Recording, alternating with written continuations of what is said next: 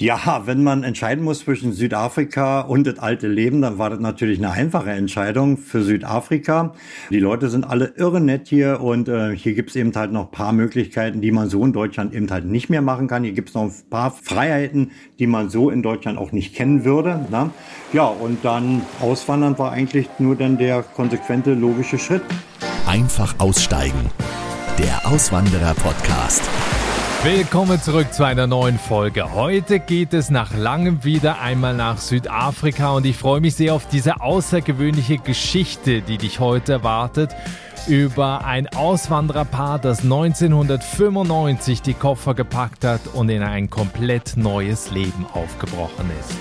Wenn du auch mit dem Gedanken spielst, was wäre, wenn ich noch einmal von vorne anfangen würde, dann kann ich dir nur empfehlen, hol dir das kostenfreie E-Book zum Podcast, den du hier hörst, und zwar den Auswandererreport mit den fünf goldenen Regeln, wie du erfolgreich auswanderst. Denn da ist quasi die Essenz drin aus all den über 150 Gesprächen, die ich bisher mit den Gästen in meinem Podcast hier geführt habe.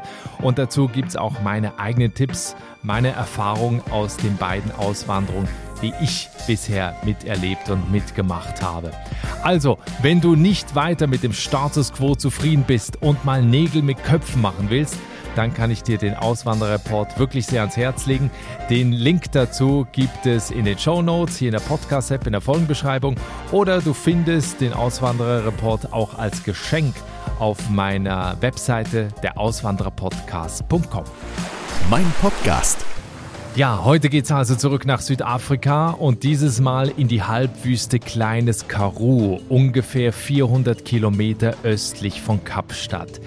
Die kleine Karoo ist oft bei Touristen ein Zwischenstopp auf der Fahrt von Kapstadt an die bekannte Garden Route. Aber es lohnt sich auch mal in der kleinen Karoo einen längeren Stop einzulegen, denn die halbwüstenartige Landschaft ist wirklich atemberaubend. Ich habe tolle Fotos und Videos gesehen. Äh, sie ist umgeben von hohen Bergen. Es gibt kleine Dörfer, in denen zeitweise man das Gefühl hat, dass die Zeit stehen geblieben ist. Also wer Südafrika von der ursprünglichen Seite her erleben will, ist da, glaube ich, genau richtig. Zur kleinen Karoo gehört auch die Federhauptstadt von Südafrika, und zwar Oudtshoorn. Dort werden schon seit über 100 Jahren Strauße gezüchtet. Und genau diese Tiere waren dafür verantwortlich, dass Dario und Carmen Urbanski Mitte der 90er ihre Gaststätte in Pirna aufgegeben haben und nach Südafrika ausgewandert sind. Heute haben sie ihre eigene Straußen- und Gästefarm, sind beide sozial engagiert, denn man muss sagen, da wo sie leben, da gibt es nicht viel. Und so hat Dario für die Jugend einen Fußballplatz mit Tribüne in die Wüste gebaut wo da jetzt regelmäßig gespielt wird. Was der erste FC Eisern Union damit zu tun hat, welche Höhen und Tiefen die Urbanskis in dieser langen Zeit in Südafrika erlebt haben, wie sie sich integriert haben, wie sicher sie sich fühlen und über viel mehr sprechen wir jetzt. Herzlich willkommen im Podcast und viele Grüße nach Südafrika. Grüße zurück. Ganz liebe Grüße zurück. Wenn ihr bei euch in der Halbwüste kleine Karoo aus dem Fenster schaut, was seht ihr da aktuell? Die Sonne scheint, es ist keine Wolke am Himmel, und was wir sehen, ja, Strauße sehen wir, die Rondabel sehen wir, unser Autos sehen wir. Ja, heute früh war es noch etwas kalt gewesen. Ähm, wir haben immer noch Winter. Es waren zwei Grad heute früh. Ähm, ja, und jetzt heute am Tag sollen es 19 Grad werden. Also, und sonnig. Eine Frage, wie weit ist der nächste Nachbar weg? Äh, per Luftlinie etwa drei Kilometer. Und wenn man da hinfahren müsste, etwa fünf Kilometer. Ja, Wahnsinn. Also, viele Hörer wünschen sich hier im Podcast Interviewgäste, die schon lange ausgewandert sind und einen reichen Schatz an Erfahrungen und Geschichten mitbringen. Und eure Geschichte müsste eigentlich schon längst als Buch irgendwo erschienen sein, denn eure Auswanderung beginnt ja eigentlich, jetzt fangen wir ganz vorne an, nach dem Fall der Mauer. Denn ihr seid äh, in Ostdeutschland äh, aufgewachsen, wo man ja früher nicht reisen konnte. Was habt ihr dann gemacht, nachdem die Mauer gefallen ist? Ja, was haben wir denn gemacht? Äh, die Reiselust entdeckt. Wir waren in Gran Canaria, wir hatten Ibiza gemacht, wir waren in, Mar äh, in Marokko, was waren wir noch? Dominikanische Republik. Und wie gesagt, ähm, Südafrika, der Urlaub hat uns 1993 sehr, sehr gut gefallen. Der hat uns geprägt. Und ähm, da bei unserem ersten Urlaub haben wir eigentlich beschlossen, das wird das Land, wo wir mal alt werden wollen. Und dann ging eigentlich ziemlich, alles ziemlich sehr schnell. Ne? Wir sind dann zurück und dann haben wir äh, mit unseren Eltern geredet. Mein Vater hatte zu dieser Zeit schon eine Straußenfarm in Pirna, das ist bei Dresden. Und der wollte unbedingt sich das hier alles mal anschauen hier. Ja, mit seinen 55 Jahren damals wollte er dann seinen Beruf hier nochmal zum Beruf machen. Und wir haben gesagt, da springen wir mit rauf auf das Pferd erklärt, wir steigen damit ein und ähm, so haben wir beschlossen, 1995 mit der kompletten Familie auszuwandern hier nach Auton Lateranflee. Ja, Wahnsinn. Also du hast das jetzt hier so im Schnelldurchlauf kurz erzählt. Vielleicht noch zu dem, was euch da besonders gefallen hat. Was, was war das denn, was euch da so gereizt hat am Kap der guten Hoffnung? Als allererstes möchte ich sagen, dass die netten Leute, wir wurden sehr herzlich empfangen ähm, was sich bis heute auch eigentlich nicht geändert hat. Das Klima, es geht alles etwas langsamer, aber es hat uns sehr gefallen. Die ganze Flora, Fauna, es hat uns alles gefallen und ähm, es hat uns beiden persönlich sehr zugesagt. Und da haben wir beschlossen, wir wandern aus in dieses Land so wie ihr das sagt, war das so eine Entscheidung, wir wandern jetzt dahin aus. Habt ihr da länger überlegt oder war das so, so ein Impuls? Weil man muss ja dazu sagen, ihr hattet ja auch eine Gaststätte in Deutschland, die ihr zusammengeführt habt. Ihr hattet ja ein soziales Umfeld, ein Leben. Wie leicht ist euch das gefallen, das aufzugeben?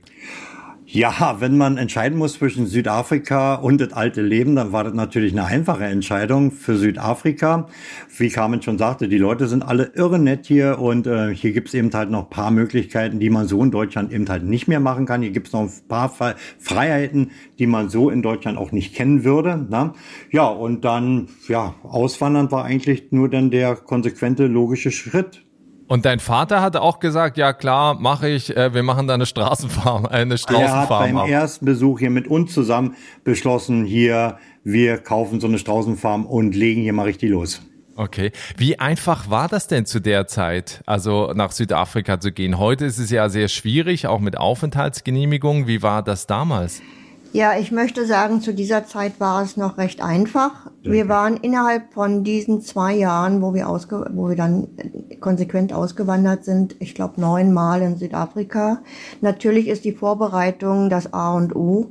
Man kann nicht einfach die Koffer packen und ähm, ausreisen. Es gab viele Dinge in Deutschland zu erledigen, äh, brauche ich eigentlich nicht erwähnen, wie Arbeit, Haus verkaufen, äh, ja. Und äh, das musste hier alles von vorn gemacht werden. Eine Basis schaffen zum Beispiel, sich umschauen nach einer Farm. Ja, und unser Schwieger, also mein Schwiegerpapa, ähm, ja, der ist natürlich mitgekommen, gleich nach dem ersten Mal Südafrika, um sich das alles anzuschauen. Und er war so begeistert gewesen, dass es dann auch kein Zurück mehr für ihn gab. Wir, sagen, wir waren eine kleine Familie und äh, wir sind dann eben halt zusammen ausgewandert. So ist das alles passiert. Das heißt, Gaststätte verkauft und dafür eine Straußenfarm gekauft in Südafrika? Nee, nicht ganz. Die, äh, die Gaststätte gehörte uns ja nicht. Das war ein Betrieb und wir waren da eben halt nur eingesetzt als Gaststätten-Ehepaar. Ah. Wir haben die nur stellvertretend für die da geführt. Und ähm, ja, dann hier in Südafrika haben wir das erste Mal ja dann auch selbstständig dann gearbeitet, also auf der Straußenfarm, ganz genau. Okay, das heißt, wie viel Geld musstet ihr da dann investieren in der Anfangszeit? Also ihr seid ja wahrscheinlich mit einem richtigen Budget dahin, ne? Ja, genau, ähm, gute Frage, aber die, die, die Einreisebestimmungen waren damals nicht ganz so streng und ähm, nachdem der Vater hier diese Straußenfarm gekauft hatte, wartet quasi die Eintrittskarte für die ganze Familie. Wir jungen Leute hätten damals ja das Geld gar nicht gehabt, um so eine Farm hier zu kaufen. Und ähm, ja, wie gesagt, als Familie ging es dann, als, als Gesamtpaket, aber die genaue Zahl weiß ich gar nicht mehr, was da damals gefordert war. War nicht so hoch wie heutzutage. Hm, ich glaube, heute ist es halbe Million, Million, irgendwie sowas. Ne? Ja, noch mehr, ja. würde ich sagen. Ich, wir wissen es nicht. Mm, genau ja. wissen wir das nicht, aber es ist horrende und ähm, das kann sich, glaube ich, kaum jemand leisten. So, von daher. Ja. Das heißt, die Urbanskis dann plötzlich in Südafrika mit einer Straußenfarm. Wie haben die Einheimischen da reagiert, als ihr plötzlich eine Straußenfarm übernommen habt? Ja, aufgenommen sind wir eigentlich mit, mit äh, offenen Armen hier. Die Leute sagten wir ja schon zum Anfang, sind alle sehr nett und sehr hilfsbereit. Und ähm, da gab es eigentlich überhaupt gar keine Probleme. Mit der Sprache gab es da eine kleine äh, äh, ja, eine Hürde zum Anfang. Aber das hat man dann auch sehr schnell gelernt. Afrikaans ist jetzt nicht so schwierig. Ne? Und für alle, die da vorhaben, dort quasi mal auswandern zu wollen, lernt die einheimische Sprache, denn nicht überall kommt man mit Deutsch und Englisch weit. Hier in Autzorn ist ähm, hochgradig Afrikaans sprechen. Das ist so, ein, ja, so eine Abstammung vom, vom Holländischen. Ja, La Transflee hört man vielleicht schon, ist Holländisch. und ähm, da, wo wir wohnen, ja, was soll ich euch sagen? Spannend, auf jeden Fall. Ja, man sollte sich auch, Entschuldigung, man sollte, sollte sich auch bewusst sein, wenn man auswandert in ein Land, äh, was nicht unbedingt Europa ist, dass man eine andere Kultur hat, eine andere Mentalität und eine andere Sprache. Dessen sollte man sich ganz doll bewusst sein. Mhm. Und man muss sich eben halt auch anpassen können. Genau. Aber das heißt gerade in der Anfangszeit eben, also ich schätze mal, ihr konntet äh, Englisch zumindest, aber mit Afrikaans war das echt schwierig am Anfang. Oder wie habt ihr dann kommuniziert? Mit Händen und Füßen? Ich kann nach 28 Jahren immer noch nicht Englisch, aber oh. Afrikaans, ja, aber hier spricht ja keiner Af äh, Englisch mit mir, also wozu soll ich's lernen? Ne? Und da, wo wir herkommen, haben wir eher Russisch gelernt. Ja, ich hatte auf der, in der Schule noch Englischunterricht, ähm, aber mit dem Glauben, wann soll ich dann Englisch mal gebrauchen? Aber es ging dann auch, ähm, ja, die Basic war da und wir hatten auch gute Freunde, die deutsch sprechend äh, sind hier in, in, in Aushorn, die uns dann auch mit Rat und Tat zur Seite gestanden haben. Mhm. Ähm, was war, wenn man jetzt eben so eine, so eine Straußenfarm übernimmt, was war so die größte Schwierigkeit am Anfang?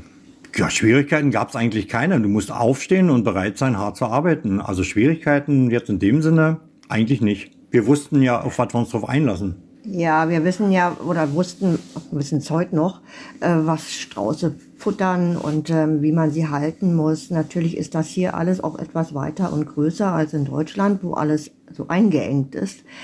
Es hat einfach viel mehr Freude gemacht, ja. hier Strauße zu züchten. Ähm, nur noch kurz für die, die sich jetzt mit der Straußenzucht nicht auskennen. Das heißt, du züchtest Strauße und äh, das Fleisch wird danach verkauft oder wie funktioniert das? Also das ist sehr umfangreich. Also wir selber hier haben noch nie geschlachtet. Wir sind ein ähm, ja, 100% Zuchtbetrieb. Wir ähm, legen sehr viel Wert auf Klasse. Das heißt also, wir machen, äh, wir, wir stellen Brutpaare zusammen und verkaufen die dann registriert an Leute, die neu anfangen wollen, die ihren Bestand ausweiten wollen.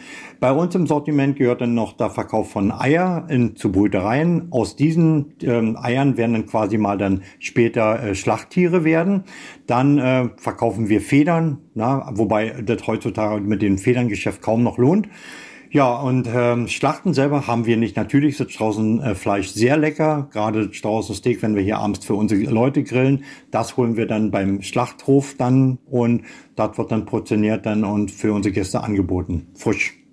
Ja, ne, ne, nimm uns mal, wir machen so einen kleinen Spruch, nimm uns mal so ein bisschen mit, was, was ist heute daraus entstanden? Ich glaube, die ursprüngliche Straußenfarm ist kleiner, als sie mal war, aber dafür habt ihr jetzt eben auch äh, eine Gästefarm, wo ihr Urlauber beherbergt. Wie sieht es heute bei euch aus? Was macht ihr da alles? Ja, die Farm ist nicht kleiner geworden, die ist immer noch 2000 Hektar groß, für alle, die nicht wissen, was Hektar sind. Das sind 20 Quadratkilometer, aber der Bestand der Tiere, der ist natürlich viel, viel viel geringer geworden. Zum Anfang hatten wir noch kein Gästehaus. Zum Anfang war ja der ursprüngliche Plan, mit den Straußen mal richtig reich zu werden. Damals ging das auch noch. Damals konnte man viel Geld verdienen mit der Straußenfarm. Aber 2001 kam dann die erste Mal hier die Vogelgrippe und dann war erstmal bis 2004 hier kein Geschäft zu machen. Das brach alles komplett ein. Ja, unsere Kollegen, die dachten, dass sie mit dem Keulen, für alle, die nie wissen, was Keulen ist, das ist das Töten der Tiere, wollte man quasi den Vogelgrippe-Virus eindämmen, aber ohne Erfolg. Viele Existenzen sind damals äh, kaputt gegangen. Viele Familienbetriebe, die teilweise über 200 Jahren von der Straußenzucht hier lebten, die sind pleite gegangen oder ausgewandert oder machten jetzt was anderes. Ja, und wir mussten uns dann ganz schnell anpassen. 2002 hat dann die Carmen beschlossen, sie geht auf eine Straußen-Showfarm als Tourguide und hat dann quasi Gäste aus aller Welt dort empfangen, hauptsächlich aus Deutschland. Und plötzlich kam dann die Frage, Carmen, wo kommst du denn her? Carmen, wo können wir heute noch übernachten? Und Carmen war clever und hat gesagt, okay, die Gäste nehme ich mit auf die Farm. So begann eigentlich quasi überhaupt der Gedanke mit dem äh, Eröffnen eines Gästehauses. Ja, unser Gästehaus haben wir damals Straußennest genannt, weil Autzon ja bekannt ist durch seine Straußenzucht. Viele Gäste kommen ja wegen den Straußen hier zu uns nach Autzon. Ja, und Strauße haben wir jetzt immer noch, ich glaube 80 Stück haben wir aktuell noch hier und ähm, die brauchen wir einfach für die Gäste. Denn wenn die Leute zu uns hier in, ins Outback kommen, dann wollen die natürlich auch Strauße sehen. Wir machen eine kleine Straußentour mit den Gästen hier und das ist quasi unsere Hauptattraktion auf der Farm. Deswegen kommen die meisten Gäste neben dem Fußball natürlich. Ja, das ist mal so kurz erzählt, wie es momentan der Stand der Dinge hier bei uns ist. Du hast gerade noch von dem Fußballplatz gesprochen oder von dem Fußballstadion, was du da gebaut hast. Das muss man sich mal vorstellen. Also ich verlinke auch die Facebook-Seite und eure Webseite in den Show Notes, in der Folgenbeschreibung hier in der Podcast-App. Das unbedingt mal anschauen. Denn Dario hat ein Fußballplatz, ein Fußballstadion, und zwar die alte Försterei 2, mitten in die afrikanische Wüste gebaut und da wird jetzt Fußball gespielt. Ähm, alte Försterei, die Eisern Union-Fans kennen das natürlich, denn du bist ein Eisern Union-Fan, wahrscheinlich seit 50 Jahren mittlerweile. Ähm, wie wie, wie kam es dazu? Also wie kommt man auf diese Idee, in, in die Wüste einen Fußballplatz zu bauen? Ja, also wie kommt man dazu? Gute Frage. No, äh, 2010, für alle, die sich noch erinnern, war die Weltmeisterschaft hier in Südafrika. Und unsere Kinder hier im Dorf wollten jetzt plötzlich, animiert natürlich durch Fernsehberichte, Fußball spielen. Ja, die Gäste, die zu uns kamen, die wurden gestoppt hier in unserer Schotterpiste. Die mussten aussteigen, die mussten mit den Kindern Fußball spielen. Die kamen dann ganz geschockt hier zu uns an. Wisst ihr, dass da unten Kinder Fußball spielen wollen gegen uns? Ich sage, ja, ich kenne die Bande. Na? Ja, und so kam dann alles eins ins andere. Die spielten dann auf der Dorfstraße Fußball, was natürlich viel zu gefährlich war, weil die Autos da hin und her fahren und die äh, kaum dann eben halt Acht geben auf äh, Fußballspielende Kinder. Und bei einer Versammlung, in einer Ortsversammlung, haben wir dann, äh, kam das Thema auf, wollen wir einen Fußballplatz bauen? Ja, wer baut den? Die Deutschen. Die können sowas, die wissen sowas, wie sowas geht. Und mit dem Kontakt unserer Gästen war natürlich schnell eine Verbindung nach Berlin wiederhergestellt zu den alten Freunden und Bekannten. Und die haben gesagt, ja, wie geil ist das denn? Ne? Ja, und dann gingen dann so die ersten Sammelaktionen los. Dann haben wir in der Schotterpiste, da in, also quasi in, in, in, in quasi im Buschland da, äh, erstmal eine Fläche äh, ähm, begradigt von 120 mal knapp 80 Metern. Dann haben wir erstmal dort ähm, auf eine, auf, ja, auf, auf, auf äh, Boden gespielt. Später waren da äh, hoffnungslos zu viele Steine. Dann haben wir beschlossen, Mutter Erde daran zu fahren. Und so kam dann immer ein Ding zum anderen. Wir haben dann eine Tribüne gebaut. Wir haben da ein Cateringshäuschen. Wir haben jetzt neu ähm, eingeweiht die Bühne, so eine kleine Showbühne, 10 mal 12 Meter. Da äh, soll dann auch in nächster Zeit auch kulturell hier bei uns ein bisschen was passieren. Ja, und wie gesagt, unsere Freunde dort aus Berlin, die hauptsächlich die Union Stiftung, hilft uns dabei. Viele ähm, Fanclubs helfen dabei, mit kleinen Spendenaktionen die ganze Geschichte hier am Leben zu halten. Unsere Kinder, die spielen mit Original Union Trikots. Also besser kann man es nicht machen, besser geht's nicht. Ja, also das ist wirklich wahnsinnig und, und äh, sehr beeindruckend. Also ich kann wirklich nur empfehlen, sich das mal anzugucken, weil ihr, glaube glaube ich, sogar auch eine Flutlichtanlage da eingebaut habt, eben mit Tribüne und allem drum und dran. Also Thema soziales Engagement, das ist euch sehr wichtig, ne? Ja, definitiv ist es wichtig, weil äh, für die Leute äh, muss man was tun, weil die eigene Regierung macht eigentlich sehr, sehr wenig für die äh, Einheimischen hier. Und äh, hier ist sehr viel Selbstinitiative gefragt und hier kann man noch mit wenig Mitteln viel machen. Carmen, was machst du? Du machst, glaube ich, auch äh, Nähkurse, ne? Ja, ich habe mit einer Freundin, äh, einer Nachbarin zusammen einen Nähkurs eröffnet für die einheimischen Frauen hier. Und ähm, wir haben auch erst ganz einfach angefangen. Dann hat Dario ein Häuschen auf der Farm äh, zur Verfügung gestellt, wo wir dann alle Mädels zusammengebracht haben, so nä also nähen. Wir haben mit kleinen Herzchen angefangen, die wir dann ähm, ja an Gäste mhm. zum Beispiel verkauft haben. Haben uns dann Nähmaschinen haben, haben wir be, äh, bekommen aus Deutschland gespendet. Haben dann quasi einigen Frauen Nähen beigebracht. Ja, und so kamen wir regelmäßig jeden Mittwoch zusammen mit den Frauen und sie durften dann zum Beispiel bei uns im Gästehaus, ähm, haben wir dann diese Produkte angeboten. Auch die Gäste durften das Nähhäuschen besuchen und gucken und schauen. Daraufhin haben wir dann viel Stoffe bekommen, Stoffreste und ähm, ja, eben halt alles, was zu einem Nähzirkel dazugehört. Und äh, ja, das ist sehr, sehr schön. Ich muss dazu sagen, dass äh, durch mit der momentanen äh, Straußenkrise in Outzorn fast 50 Prozent Arbeitslose sind. Das heißt also, die Mädels, die Frauen, die hier zu Carmen und Solara gehen dann, äh, für die ist es eine gute Quelle, um einen kleinen Nebenverdienst dort zu ähm, requirieren noch. Ne? Und ähm, ja, wenn alle Mädchen da sind, sind wir, sind wir jetzt schon 26 Frauen und das ist schon wow. Hut ab, das ist schon eine tolle Leistung von Binnen. Das möchte ich jetzt mal so rein reingeben hier. nee, wirklich schöne Geschichte dort. Ja, lass uns noch über das Leben da sprechen, wo, wo ihr wohnt. Du hast gerade auch die Einheimischen erwähnt. Wie muss man sich das vorstellen? Also die Leute, die da wohnen, die haben wenig zum Leben. Oder wie, wie stark ist die Armut da ausgeprägt? Ja, doch, die Armut ist schon stark ausgeprägt, weil eben halt wenig Jobs zurzeit zur Verfügung sind. Und die sind aber auch mit wenig zufrieden. Ne? Die Leute, die hier auf den Farmen leben, denen geht's relativ gut, wenn man sich da mal wirklich so in der Stadt so ein Township anschaut. Wow, da geht dann richtig die Post ab. Also das, dann ist schon eine andere Hausnummer, ne? Gut, aber nee, das Zusammenleben hier bei uns im Ort ist toll durch diese Projekte, die wir jetzt hier auch machen. Das ist das Zusammenleben zwischen Schwarz und Weiß hier eben halt ein ganz anderes hier halt, ne? So, man kennt sich, ne, man mhm. vertraut sich und wir haben fast keine Kriminalität hier in unserer Umgebung, denn Südafrika wird ja mal sehr schnell mit Kriminalität in Verbindung gebracht, was sicherlich auch richtig ist. Man darf aber auch nicht vergessen, dass Südafrika dreieinhalb Mal größer ist wie, Süd äh, wie Deutschland zum Beispiel. Ja, und ähm, da passiert eben halt dann doch schon mal ein bisschen mehr, ne?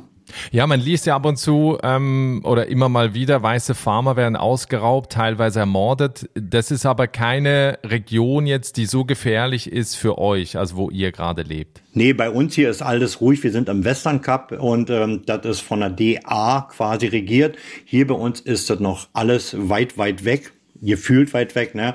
Aber da oben im Norden eben halt, da passieren solche Sachen ja, definitiv. Ähm, ja, Johannesburg, Umgebung, Gauteng oder Pumalanga, ähm, Free State, ja, ja, da ist das äh, ziemlich häufig, ja.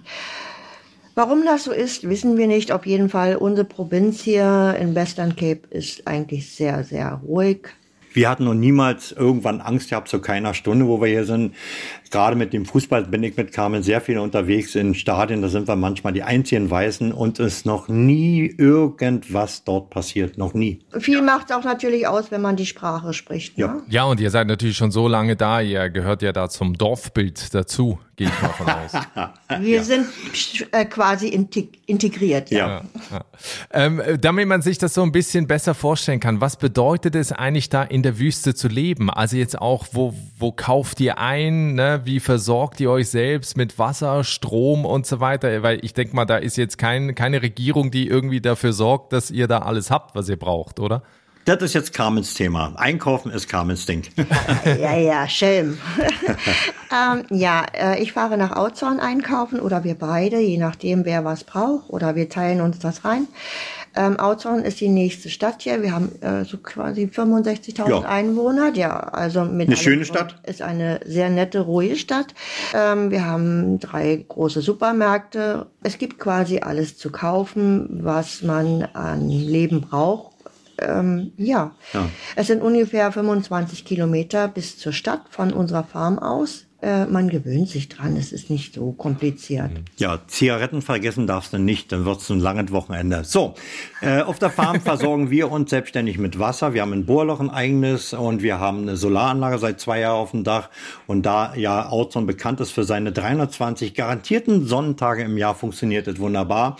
Wir haben letzte Woche auch den Fußballplatz komplett umgerüstet, dank der Union Stiftung und der Dr. Rau Stiftung ähm, auf Solar. Das heißt also, wir sind sind quasi jetzt äh, von, von dem ESCOM, von dem staatlichen Stromversorger abgeschnitten. Wir sind autark jetzt hier und versorgen uns damit auch. Wir haben einen kleinen Garten hier, damit versorgen wir uns und unsere Gäste mit Grüne. Ja, ab und zu geht man draußen in die Pfanne für die Gäste. Also wir sind schon ziemlich autark, wenn man das so sagen darf. Jetzt, wenn man da so einkaufen geht, wie kann man sich das vorstellen? Wie teuer ist das Leben da? Also muss, ist, ist das günstig oder äh, hat man da eine falsche Vorstellung, wenn man denkt, das ist alles billig? Also wenn man als Deutscher kommt bei dem Untauschkurs von jetzt 1 zu 20, habt ihr wahrscheinlich immer den Eindruck, es ist billig. Ne? Fängt beim Sprit an und ähm, der und äh, ja für uns hier aber, die in Rand verdienen, ist es doch schon das Leben teurer geworden.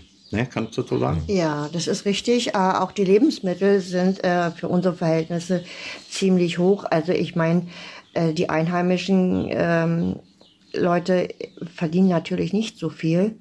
Ich habe zwei Mädels bei mir angestellt. Sie können dann bei mir immer wöchentlich die, wie sagt man, Sonderangebote gucken und ich nehme die dann mit rein in die Stadt.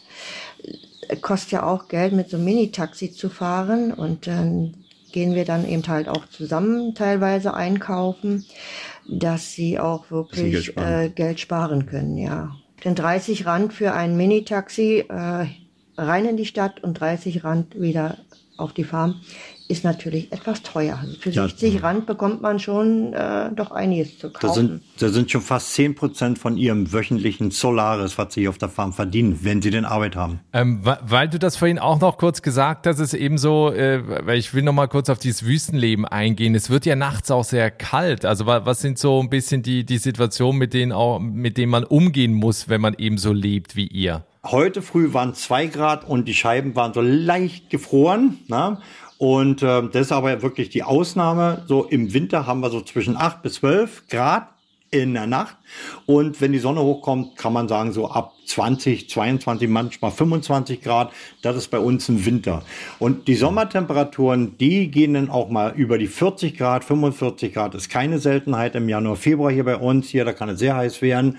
Ja, und die Nachttemperaturen kaum dann mal unter 30 Grad. Also, ja, man kann gut leben damit.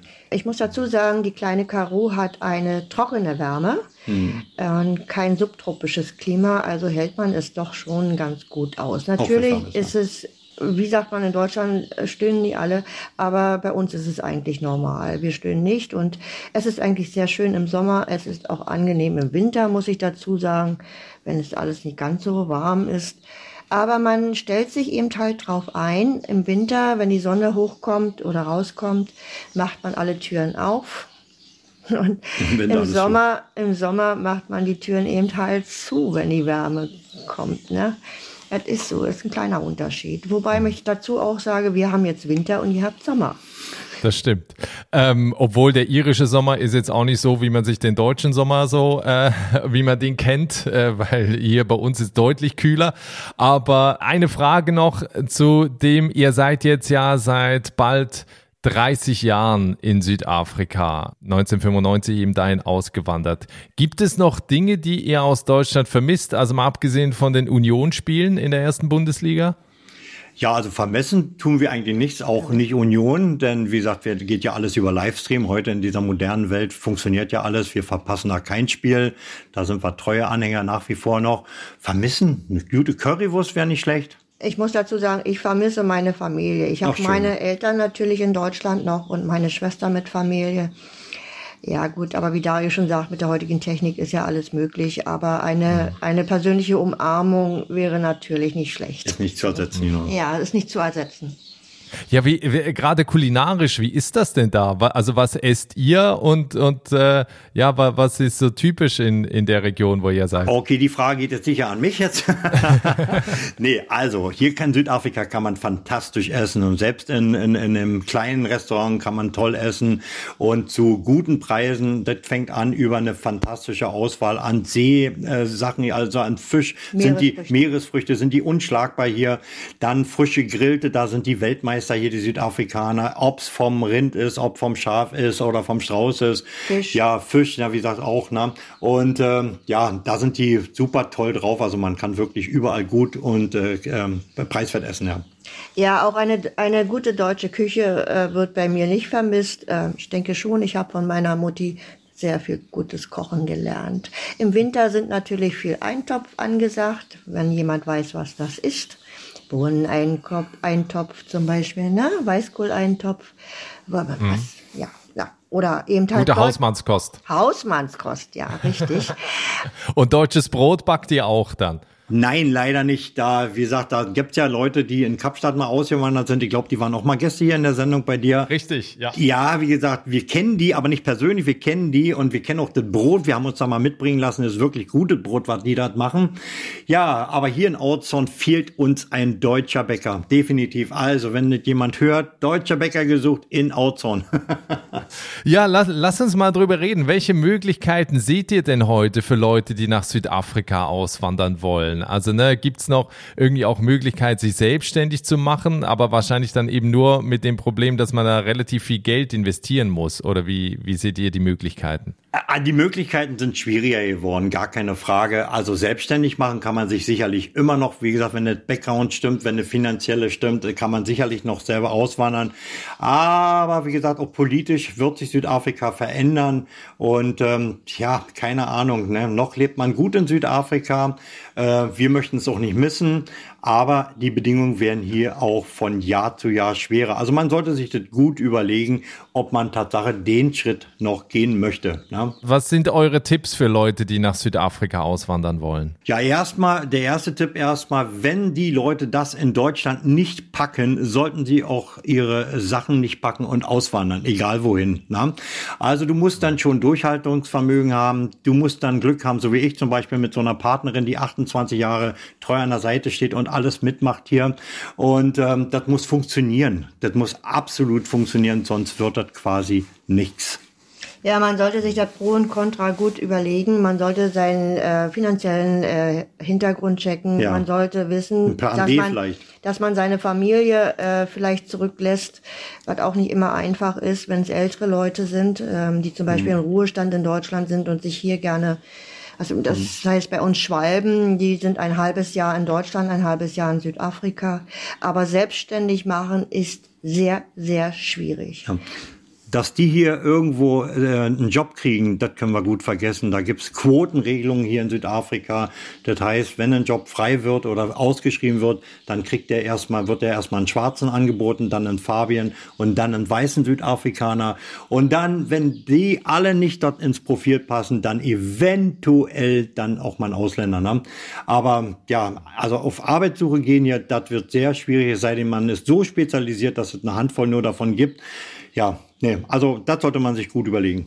Ja, wenn wir zum, zum Ende hin dieses Podcasts ein bisschen in die Zukunft schauen, ich habe es äh, vorhin gerade gesagt, ihr feiert bald 30 Jahre in Südafrika. Wenn wir jetzt in die Zukunft schauen, also zwei Jahre voraus, wie sieht euer Leben aus? Was habt ihr noch für Pläne? Was wollt ihr noch erreichen? Geht es eventuell im Alter irgendwann zurück nach Deutschland oder was habt ihr vor? Ja, also Deutschland kommt für uns nicht mehr in Frage. Da zurück gehen wir nicht mehr. Ja, ganz ehrlich, wir sind so beschäftigt, dass wir uns über die Zukunft da keine Gedanken machen.